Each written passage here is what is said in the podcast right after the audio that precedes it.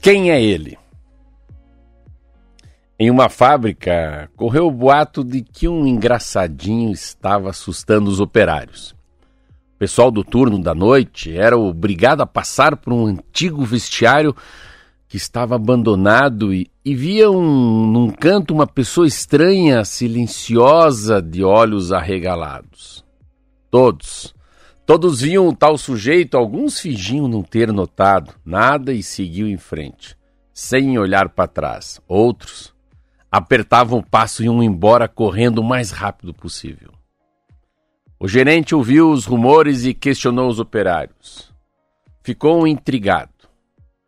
Cada um descrevia a pessoa misteriosa de uma forma diferente. Um dizia que o homem era alto, Outro dizia que era gordo, outro dizia que era careca.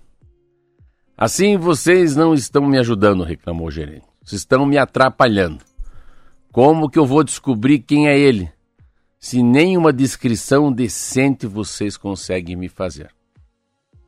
O que o gerente conseguiu descobrir é que o engraçadinho que assustava os operários aparecia noites de lua cheia. Eram sete ou oito noites de susto.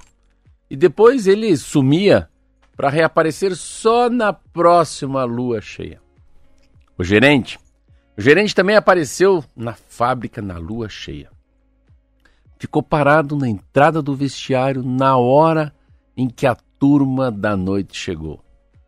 Todos, todos os operários admiravam a sua coragem. Quando a primeira pessoa Passou, ele viu. A imagem do operário se refletia em um espelho. Um espelho ficava meio escondido num canto, mas que recebia toda a luminosidade da lua, que entrava pelas janelas. Veio outro operário. Foi a mesma coisa. E veio outro, e outro, e outro. O mistério estava resolvido. Cada homem via a si mesmo e não se reconhecia porque se via sob um ângulo novo, uma luz nova, uma nova circunstância. Moral da história, Roberta. Esse conto nos lembra que às vezes somos capazes de surpreender a nós mesmos.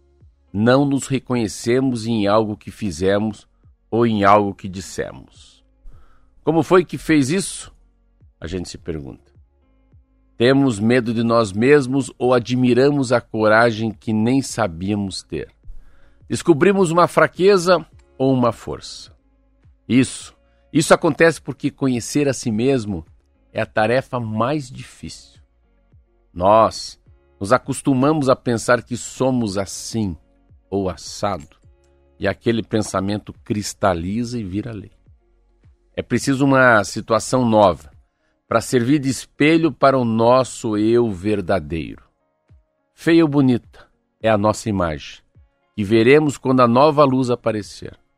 A gente pode até levar um susto, mas essa oportunidade é uma benção, uma benção de Deus, porque nos ajuda a descobrir um pouco mais sobre quem realmente somos.